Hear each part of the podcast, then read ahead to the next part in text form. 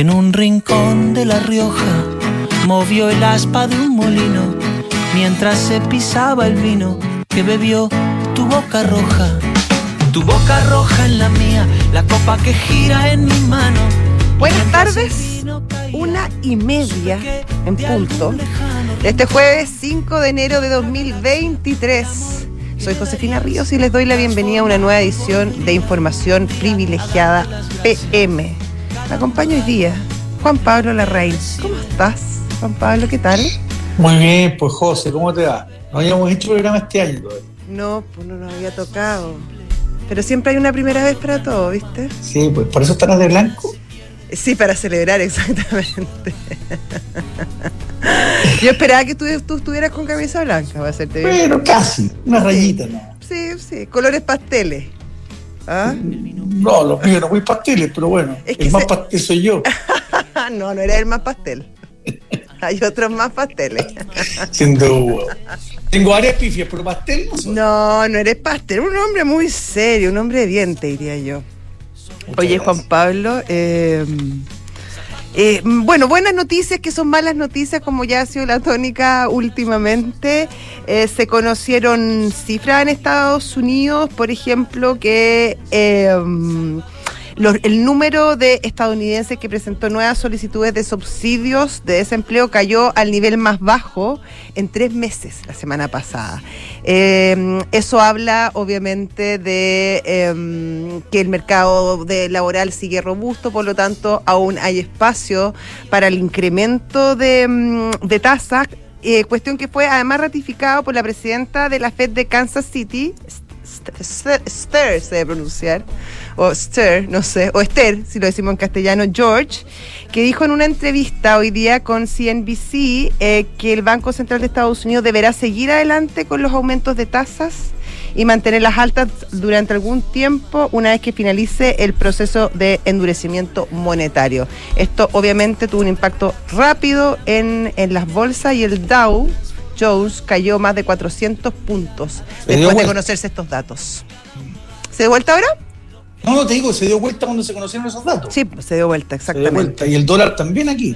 Sí, No pues, mucho, no pero estaba tanto. todo negativo y ahora está en positivo. Sí, eh, la verdad que eh, sí, está, está- va a la alza, está en 857 y con 0,15 de aumento, una alza es. obviamente, pero no tan, no tan pronunciada como vimos en, en semanas y en meses anteriores cuando se conocían estas noticias sobre las posibles decisiones que tomaría la Fed, ha sido más, más suave eh, el alza del dólar ahora y probablemente tiene que ver con, con esto de que el Banco Central sigue con, con, con su plan de, de, de- de ir poniéndole dólares al, al, al, al mercado. Así que bueno, vamos a ver qué pasa, pero, pero claro, esta idea de que iban a comenzar a frenarse la- las alzas de la Fed se empieza a diluir cada vez más.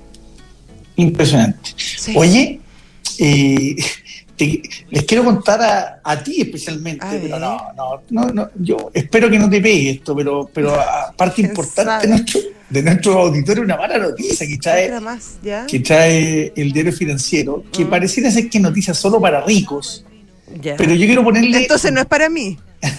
quiero ponerle, quiero ponerle contexto a las cosas para que no se me malinterprete. A ver. pero el diario financiero da cuenta de que entra en vigencia ahora una de las tantas cambios tributarios que hubo el año pasado, que en su minuto parece que pasaron bastante desapercibidos, pero que van a tener efecto ahora, y que tiene que ver con un impuesto que tiene que ver con los eh, eh, vehículos de lujo y que incluye eh, embarcaciones, incluye aeronaves, y quién puede negar que todas esas cosas. Nadie, ¿Quién puede negar que alguien que tenga un helicóptero, que tenga un yate muy grande, una lancha muy grande, evidentemente que es un bien bastante eh, eh, accesorio y, que, y que denota detrás probablemente que hay, eh, que hay un, un muy, muy buen pasar. Pero fíjate que lo que tiene que ver con los autos, me llama la atención el monto que van a estar grabados. Van a tener que pagar un 2% de ese valor cuando renueven los permisos de circulación ahora en, en marzo. Y van a estar grabados los autos que están sobre los 45 millones de pesos. Ustedes me van a decir, probablemente muchos de los que nos escuchan, obviamente que es un auto de rico. Yo les puedo decir que respecto a los valores que están hoy día los autos, es un auto probablemente de la gama, de la gama alta dentro de los buenos autos, pero no son valores de autos de alta gama como lo que puede costar, no sé, un Ferrari, un Maserati, que son de eh, gama. Un, un BMW eh, M o, o, un Mercedes de alto vuelo que es, o un Range Rover que cuestan sobre 100, 150 millones de pesos. Mm. Un auto 45 millones de pesos puede ser, por ejemplo, un SUV más o menos grande, un 4x4, que evidentemente eh, es de gente que de, un poder adquisitivo relevante, pero no es para gente rica. Entonces. No, rica sí. A lo mejor no multimillonaria, pero rica, rica si tú me pones a alguien. O sea, en comparación en el fondo eh, eh, respecto al, Pero no es un millonario. Ah, claro, probablemente no es un súper rico. Y por eso no, quiero ponerle contexto, porque si lo que estoy diciendo me sacan de contexto, uno está diciendo una brutalidad. Y no estoy diciendo una brutalidad. Diciendo que mucha gente tiene, tiene un 4x4 que puede costar eso. Y le van a obligar una sobretasa del 2% cuando renueve su permiso de circulación ahora en abril. Sí, yo creo que van a pasar dos cosas además. Hay dos cosas más. Bueno, eso que te van a subir, nada menor. A mí, gracias a Dios, no, no me va a afectar en esta, oportunidad en esta oportunidad. Eh, eh, pero más allá de eso, eh, yo creo que va a tener un efecto sobre el mercado de autos usados, que probablemente van a subir los precios. De nuevo. no, lo nuevo, lo nuevo va a haber menos. ¿ah? De nuevo, de nuevo van a subir los, los, precios de los autos usados. De los usados buenos. De los usados buenos, obviamente. Mm. Y a mí lo que sí me preocupa un poco más que, eh, que siempre ha sido un tema que, claro, que, tiene dos, dos, formas de verse, que obviamente son autos caros, son autos buenos, son autos de lujo, ya no será un Ferrari, un Maserati, pero son autos buenos, bueno, hay que decirlo. Pero hay muchos de estos autos que incorporan tecnologías, por ejemplo, de seguridad, eh, eh, autos que además son ecológicamente mucho más amigables.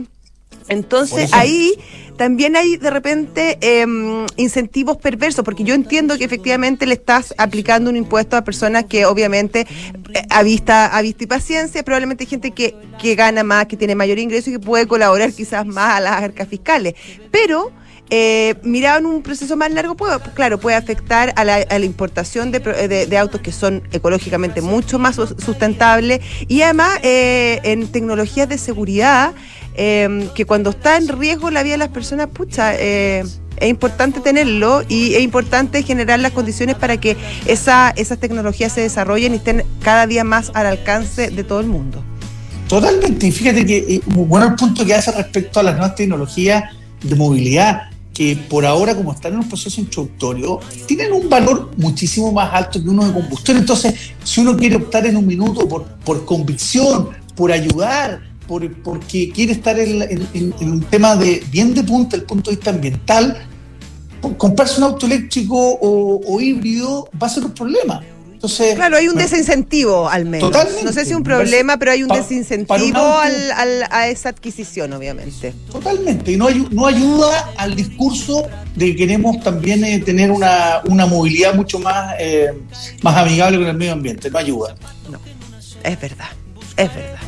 Dicho eso. Dicho eso, eh, bueno, dicho eso no hay mucho que hacer porque ya, ya, ya está ya está aprobado. A menos, que, a menos que quieran derogar la ley, como están buscando ahora mecanismos, viste que el gobierno decidió eh, emprender estudios legales eh, y de impacto también de cómo podría afectar esta situación para finalmente derogar la ley de pesca, una, una ley que, bueno, que ha sido polémica, obviamente, que, que, que además estuvo teñida y, complicada, sobre todo cuando, cuando se, vio la situación del exministro de Economía, Pablo Longueira, quien habría recibido mails y cosas que lo podrían haber complicado eh, durante la tramitación justamente de esta legislación. Ahora, se aprobó esa ley y eso obviamente ha tenido, eh, ha producido ciertas circunstancias y ha regulado el mercado pesquero de tal o cual manera. Por lo tanto, llegar y derogarla eh, me imagino que no será un proceso fácil y ahí me imagino que tiene que haber suficiente responsabilidad por parte del gobierno para evaluar eh, finalmente qué es lo más conveniente y quizás, y ahí tendrán que decidir los quienes sepan, em, no optar por una derogación y sí quizás por a lo mejor reformas a la legislación vigente. Bueno, acuérdate que desde el punto de vista legislativo hay una, hay una problemática de el derogar leyes eh, derogarlas porque sí. Tú necesitas reemplazarlas de alguna manera. Exactamente. Eh, no es llegar y borrarlas, sabes que ya el artículo 5 no corre. Claro, este no. Hay que, hay, que, hay que hacer algo a cambio y, y ahí entramos en problemas de nuevo.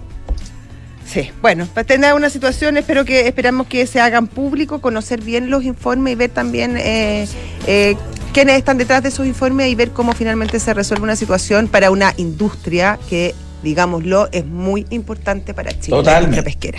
Oye, Ya. estamos en Sí, está, está, está Ah, ahí, está. Felipe Figueroa, gerente de renta variable de Visa Inversiones Correo de Bolsa. ¿Cómo estás, Felipe? ¿Qué tal? Muy bien, muy bien. Muchas gracias. ¿Cómo estuvo? Feliz año. Feliz año, pero feliz ¿Cómo lo pasó, don Felipe?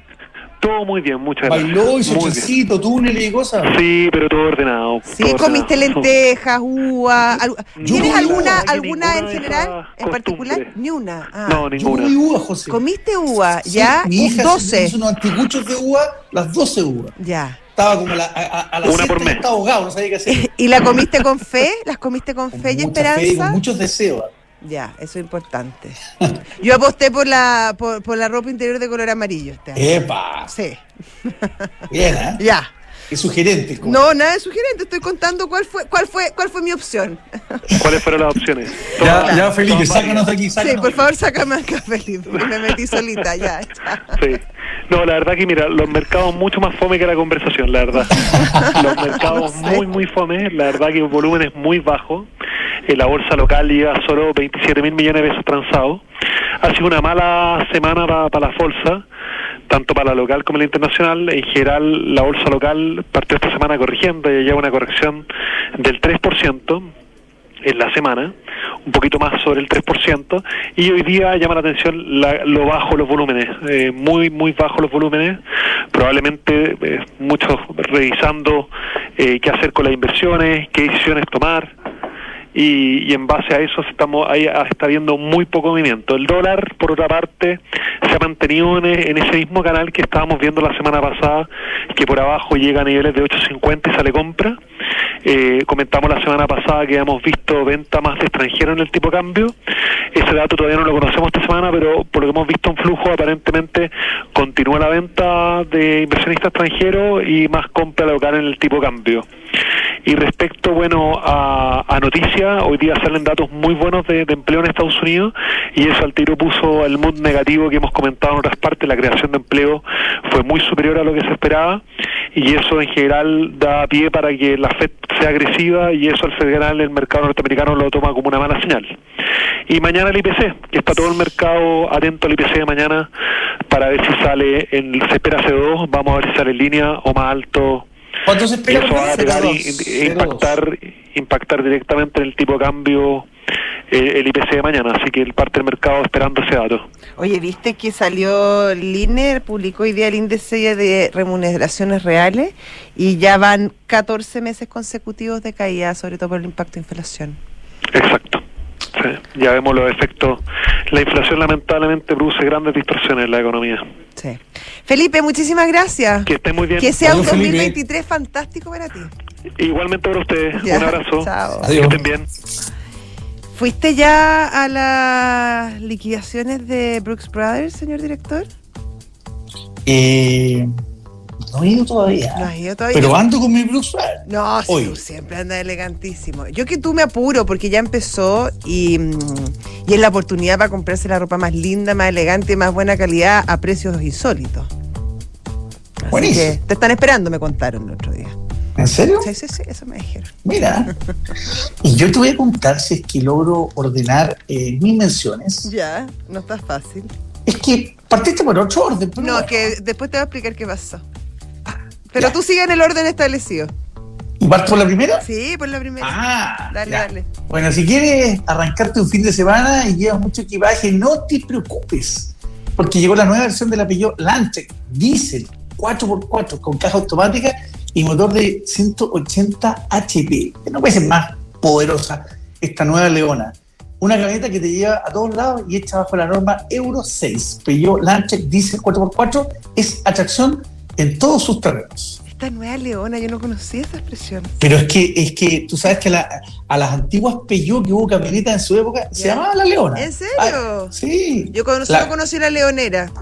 También estuve alguna vez ahí. Bonita la Leonela. Está, remodelada, dicen que está muy buena. Sí, parece que está muy, muy buena, dicen. Eso cuenta. Podríamos hacer una planificación anual y Podríamos hacer un paseo como curso. como las que hacía don Francisco con Sao Gigante. Algo así, ya. Y deja atrás las dudas e invierte a ojos cerrados en una inmobiliaria con más de 45 años de trayectoria como es Almagro. Encuentra todos los proyectos de inversión en almagro.cl slash espacio y bueno, y Mercado G, que siempre está con nosotros. amigo de la casa. Operan hace 10 años, su oficina ahí está en el metro Manquehue, muy visible, con domicilio conocido. Es muy fácil operar con ellos. Ustedes bajan la aplicación y cuando quieran hacerlo, bueno, ustedes toman su teléfono, miran cómo está el dólar, quieren hacer una operación rápida durante el día, lo hacen a través de esta aplicación que es muy fácil, o si no, en el sitio web Mercado G y ahí van a atender y resolver todas las dudas que tengan eh, para ustedes. Mercado G. Eh, modelo Scrambler Ducati desde hace unos años ha sido una sensación. El modelo de 803 CC con todo el look vintage y tecnología moderna, hondera y juvenil. Imagínate lo que puede ser eso. Tremendo. Bueno, esa, esa moto está en promoción, señor director. Con mira. Un, mira, el precio de lista, si normalmente, para que te hagáis una idea, son 11 millones 800. Pues bien, hoy la puedes encontrar a 9 millones 490 mil y con financiamiento. Las unidades son limitadas, así que yo también me apuraría. Bueno, hoy Santander nos sorprende, hoy, ayer y mañana. Pero con esta cuenta corriente en dólares que me he fijado, algunos han intentado copiar. ¿eh? Pero Santander. Jamás igualado, jamás igualado. Imitado, pero jamás igualado, como decía una compañía de zapatos, no entera. Y eso lo pueden hacer solo en tres clics. Así que así es fácil es manejar tus dólares, contratar a 100% online en santander.cl, Santander tu banco. Y ya está nuestro invitado de hoy. Se trata de Arturo Vincent, él es gerente general de SAGU. Y me contaron que además era un excelente futbolista, ¿es verdad eso? Mira. No lo oímos, lamentablemente. ¿Aló? Vicente, te tienes que desmutear. No, no, te estamos escuchando, no Vicente. Escuchando. Pero levántanos el dedo si bueno por el fútbol, no, por lo menos. Y así nosotros le contamos a la gente. Incluso lo sacaron de pantalla, pero nada personal, querido Vicente. Dice que bueno por el fútbol, ya. Ah, Arturo, ya. A ver, habla ahí. No. No. ya, vamos a reconectar eh, con Arturo Vincent. Eh, él es gerente general de SAGU que se dedica, Juan Pablo, a la transformación digital en la minería. Eh, sabemos, bueno, la importancia que tiene la minoría, la minería para nuestro país, y en ese sentido es muy relevante em, que, claro, que vaya adquiriendo las tecnologías em, nuevas que aparecen, porque además somos, somos líderes y hay que mantener esas posiciones de liderazgo y en ese sentido hay que adquirir todas las tecnologías eh, que haya disponible, ¿no te parece a ti? Totalmente, totalmente. Y yo creo que la digitalización en la minería es algo que está avanzando bastante, bastante fuerte, ¿eh? aunque algunos dirán cómo, o sea, hay que estar ahí eh, en, el cerro eh, aplicando taladro, pero hay, hay maneras de digitalizar sobre todo los procesos, por ejemplo, el, el tema de, de, extraer los camiones, todo el, toda la inteligencia bueno hay muchos camiones que ya se que ya funcionan Autónomo. con mm. autónomamente incluso hay em, estas grúas y, máquinas extractoras eh, que funcionan súper bien con, con tecnologías en el fondo digitales también tiene todo todo mucho también le vamos a preguntar a Arturo que ya está acá si si hay relación también por ejemplo con, con la cuando con la búsqueda de nuevos yacimientos para qué se utiliza la la transformación digital en minería ¿Cómo la están viendo ustedes y de qué manera se ha ido adaptando nuestro país, querido Arturo? ¿Eres bueno para el fútbol o no? Algo queda. Hola Josefina, ¿cómo estás? bien, muy bien, gracias. Estoy, discúlpame ahí los problemas de conexión, estoy en, estoy en Estados Unidos en este momento estudiando. Eh, la verdad que la pregunta tuya respecto al, índice de, transformación digital es bien interesante eh, si no hiciéramos este tipo de estudios, ya no podríamos realmente eh, saber qué decisiones tomar, hacia dónde vamos. Eh, la minería muchas veces y, todas las industrias se trabajan a veces a ciegas. Entonces, este tipo de estudios, ya que nos permiten conocer la transformación digital y, cualquier índice, cualquier indicador, nos permite tomar decisiones eh, con más información. Hoy día eh, la información que tenemos a través de estos estudios es que los proveedores de la minería van, van dos pasos más adelante que el resto de las industrias. Son proveedores que son más desarrollados digitalmente, que son más modernos, que adoptan mayores tecnologías más rápido y más intensamente. Entonces, eh, los principales cambios tecnológicos en Chile se van a producir eh, a través de la minería. Por ejemplo. Hoy día, hoy día, mira, por ejemplo, eh, ya, lo podemos ver de forma tangible en el uso de energías eh, renovables, lo podemos ver en los procesos de automatización. Hoy día hay eh, varias grandes empresas de la minería trabajando con vehículos y maquinaria autónomos. hay, entonces hay que, hay que generar conocimiento, desarrollo de software, tecnología, toda todo ese tipo de tecnología, nuevas fuentes de energía como el hidrógeno verde, ya ya, esos tres puntos clave, automatización, hidrógeno verde, energías alternativas, ya eh, los van a adoptar la minería y los proveedores de la minería que van a tener que estar capacitados para poder prestar servicios en esa industria. Por ejemplo, rápidamente. Eh, Juan Pablo, no te oímos a ti ahora. Estamos con... Ahí, no, no, no estamos escuchando. Hemos tenido ciertos problemas con el audio, no importa. Em, Pero Josefina, me escuchas a mí, ¿verdad? A ti sí, a ti te oigo perfecto, ah, no te preocupes. Eh, cuéntame, por ejemplo, cómo, eh, ah, ya está este estudio, está cómo se han ido incorporando esta, esta nueva tecnología, pero cómo se está, de alguna manera, em, el norte, nuestro país, eh, que es donde están los principales yacimientos, em, modernizando o incorporando estos elementos, porque además hay mineras grandes, eh, multinacionales, que claro, eh, este proceso es muy fácil, pero también tenemos una mediana minería y una pequeña minería que no se puede ir quedando atrás. Entonces, ¿cómo se, ¿cómo se hace eso? Mira, nosotros en SAGU trabajamos directamente con los pequeños proveedores locales, con los que abastecen a estas grandes mineras. Entonces, eh, ¿cómo vemos de forma tangible que este cambio que se está produciendo en las grandes mineras también llegue a las empresas chicas? La pregunta que estás diciendo tú es clave, es clave. ¿Cómo ponemos la pelota en el piso y, hacemos que esta tecnología de verdad llegue? ¿ya? Eh, y es súper estratégico y está sucediendo. ¿Por qué? Porque hoy día las grandes mineras de este país tienen la obligación de trabajar con los proveedores locales.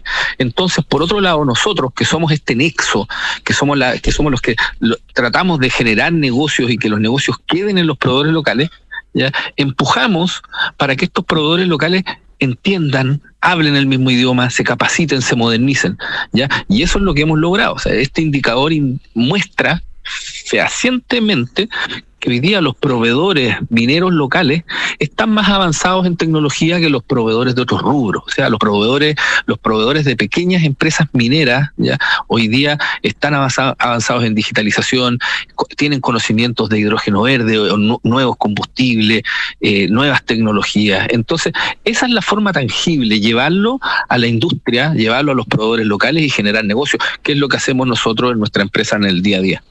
Perfecto. No, Juan Pablo, no, lamentablemente no, no te oímos, pero yo te quería preguntar, eh, Arturo, eh, ¿cuál es el rol de SAGU en toda esta, en toda esta ecuación? ¿Cuál, ¿Qué hacen ustedes concretamente? Nosotros somos, nosotros somos una empresa que a través de un software que creamos trabajando, trabajando inicialmente con BHP, que es la eh, posee la minera de cobre privada más grande del mundo, que es escondida en Chile, tiene otras dos faenas. Desarrollamos en conjunto con ellos un programa de compra local y lo que hace es generar oportunidades de negocio para más de 2.000 eh, empresas locales de la región de Antofagasta y Tarapacá. Esto inicialmente. Ya hoy día estamos generando más de mil negocios mensuales por montos superiores a los 8 mil millones de pesos al mes. Eh, este programa ha tenido un impacto gigante, ha crecido mucho. Estamos desde el 2019, vamos a cumplir cuatro años. ah, un eh, poquito antes de la pandemia. ¿Y cómo fue esa, esa operación durante pandemia con todo cerrado? Fue súper interesante porque nosotros partimos seis meses antes de la, partimos primero seis, seis meses antes del estallido social.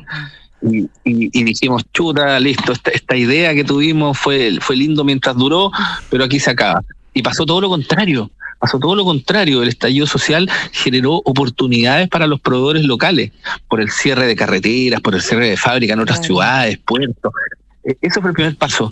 Y empezamos a crecer exponencialmente. Y luego vino eh, la pandemia, empezaron las cuarentenas y, hicimos lo mismo, dijimos, chuta, qué lindo, fue, fue bonito mientras duró, pero, pero acá se. Al contrario, nuevamente los proveedores locales sacaron la cara y, entregaron un servicio mucho más rápido, mucho más seguro, mucho más cercano, y eso nos significó que nosotros crecimos eh, casi 20 veces en términos de monto, de montos y número de negocios que realizamos mensualmente. O sea, tuvimos, eh, para nosotros la pandemia fue una oportunidad, que la oportunidad de confirmar que los proveedores y que las pymes locales pueden abastecer a las grandes industrias. Arturo, y, en este sentido poder acompañar a los mismos proveedores que tú dices que se han puesto el día en tecnología, que están eh, eh, incluso más avanzados que en otras industrias, acompañarlos afuera, que también es un desafío para la industria proveedora de la minería, pensando en Australia, en Sudáfrica, en otros mercados, incluso en Perú es parte de lo que estamos haciendo. Tenemos, tenemos un par de proyectos con Endeavor que están andando, ya que lo que buscamos es eh, llevar el conocimiento de nuestros proveedores al extranjero. Ya tenemos un par de proveedores vendiendo en Australia. Eh, ha sido, mira, la verdad que fue una idea que se nos ocurrió trabajando con Endeavor y con BHP, cómo podemos impactar más a los proveedores. Ya estamos generando negocios de los proveedores locales acá, cómo los llevamos para afuera. Eh, se nos ocurrió la idea, buscamos financiamiento, resultó, e inmediatamente ya tenemos dos proveedores que hoy día están vendiendo conocimiento chileno en Australia. Entonces, eh, hoy día estamos desarrollando la segunda versión de este, de este proyecto entre eh, SAGU, Endeavor y, eh, y, BHP, y la verdad que tenemos mucha esperanza, estamos convencidos que el conocimiento de las pymes chilenas se puede exportar también. Entonces, obviamente que hay un acompañamiento y hay ganas, hay, hay hartas cosas que se están haciendo. Perfecto. Eh, bueno, oye, felicitar, eh, felicitarte, pues Arturo, em, qué buena cosa, sobre todo además meterle, meterle innovación, meterle inteligencia a, a, una industria que es tan, tan importante para nuestro país. Así que em, nos seguirás contando cómo, cómo avanza y cómo avanzan estos estudios y estos índices también. Te lo agradezco mucho, Josefina, Juan Pablo, por este tiempo, por dar a conocer de repente eh, eh, en Santiago cuesta que vean este tipo de iniciativas. Eh, últimamente nos han dado harta, nos han dado harta bola en la prensa, podríamos decir. estamos trabajando para, para hacer crecer a nuestros proveedores, estamos tratando de, ir adelante. Hoy día estamos trabajando con hidrógeno verde, estamos trabajando en apoyarlos en temas financieros, queremos que crezcan, así que te agradezco nuevamente la oportunidad y bueno, cuando quieran conversar con nosotros ahí vamos a estar eh, disponible. De todas maneras, un abrazo. gracias, Arturo. Que te vaya bien. Cuídense, muchas gracias. Y de ahora en adelante podrás pagar en restaurantes con un código QR sin tocar dinero ni máquinas, comprarte tus libros con descuentos, cargar tu celular, aceptar todas las tarjetas en tu negocio, cobrar con un link pago. Mercado Pago, la fintech más grande de Latinoamérica. Book es un software integral de gestión de personas que te permite llevar la felicidad de tus colaboradores al siguiente nivel, automatizando todos los procesos administrativos en una misma plataforma. Sumate la experiencia Book y crea un lugar de trabajo más feliz. Visita Book, belargauk.cl. Y construir confianza para hoy y mañana. PwC tiene la combinación única de capacidades multidisciplinarias que te ayudarán a generar valor para la sociedad en general, tus accionistas y tu entorno. Esto es The New Equation, nuevas soluciones para un mundo distinto. Hoy PwC entrega un importante premio en los próximos sí, días. Pues. ¿Estamos invitados? Estamos todos muy invitados, sí. Así que ahí vamos a estar. Bueno, EconoRent y CMR se unen para llevarte, llenarte de beneficios este verano. Todos tus arriendos pagando con CMR con débito Falabella obtienes un 10% de descuento. Acumula CMR puntos y además tus Econopuntos pueden ser canjeados también por CMR puntos. Imposible, mejor alianza. Y nos vamos nosotros, pero los dejamos invitados a seguir en nuestra sintonía. Ya viene Visionarios con la historia de Netflix y después Santiago Adicto con Rodrigo Gendelman. Un abrazo, Juan Pablo, nos vemos. Adiós, José, que estés bien. Adiós, chao. Zapato que en unas horas buscaré bajo tu cama con las luces de la aurora. De ahora en adelante, podrás pagar en restaurantes con un código QR sin tocar dinero ni máquinas, comprarte tus libros de estudio